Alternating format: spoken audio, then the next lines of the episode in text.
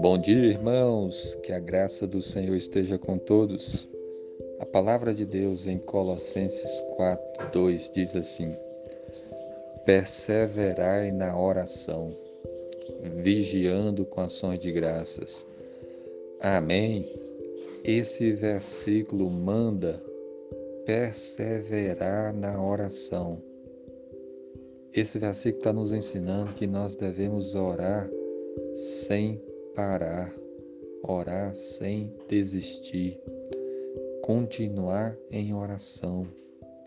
E continuar em oração, perseverar em oração, vigiando com ações de graças. As nossas orações devem ter os nossos pedidos, nós devemos louvar a Deus, devemos interceder pelas pessoas, mas devemos sempre fazer isso com ações de graças. Orar também tem que envolve agradecer, dar graças a Deus por tudo que ele é, por tudo que ele tem feito, por tudo que ele fará e principalmente porque ele enviou Jesus, o seu filho amado, que morreu naquela cruz para nos salvar. Então você deve perseverar na oração e na oração fazer isso vigiando com ações de graças. Você não pode deixar de agradecer a Deus pelo que Ele tem feito por você. Se você está vivo, isso é um sinal de que Deus está sustentando você.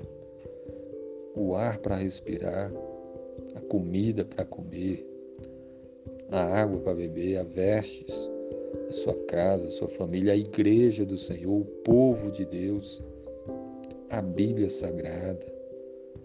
Deus é um Deus que ouve a oração e Ele quer ver você perseverando na oração. E que você ore também com ações de graças, que nas suas orações haja gratidão, que você diga, Senhor, muito obrigado por Jesus me salvar, muito obrigado por ouvir as minhas orações e muito obrigado por tudo que o Senhor tem feito. Ore a Deus, peça, interceda, clame, busque e agradeça. E faça tudo isso em nome de Jesus. E certamente a sua vida será grandemente, grandemente abençoada. Perseverai na oração, vigiando com ações de graças. Que Deus te abençoe. Amém.